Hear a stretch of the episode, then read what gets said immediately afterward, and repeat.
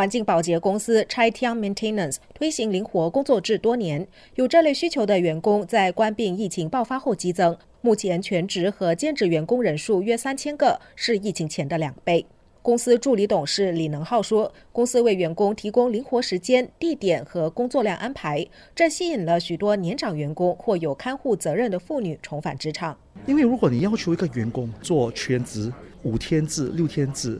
很难找。”可是，如果你一开放你的那个寻找员工的范围，你能接受灵活性员工或者兼职员工的话，对吗？那你的人才选择就会扩大一点点，可能会稍微麻烦一点点。比如你要做他们的那个工作的 scheduling 的时候，对吗？比较多功夫，可是这也是能用啊科技来解决的嘛，对不对？比如像我们的那个新的 HRMS systems 安排他们的工作程序。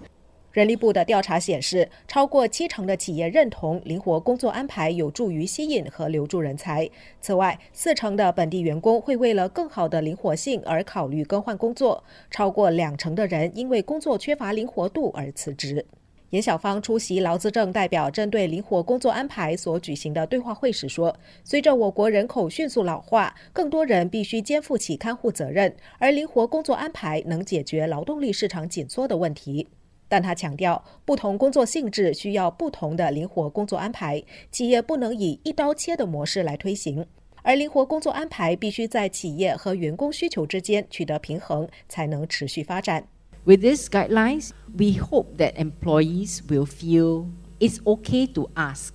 but what we ask is be fair, have a process to evaluate the request properly and fairly. And if you want to say no, actually the reason should be business related. 严小芳说：“希望有了指导原则，员工会觉得其实是可以向雇主提出灵活工作安排要求的。他希望雇主能适当且公平地去评估这些要求。如果雇主认为不能批准员工的要求，有关决定也必须是以业务为考量的。”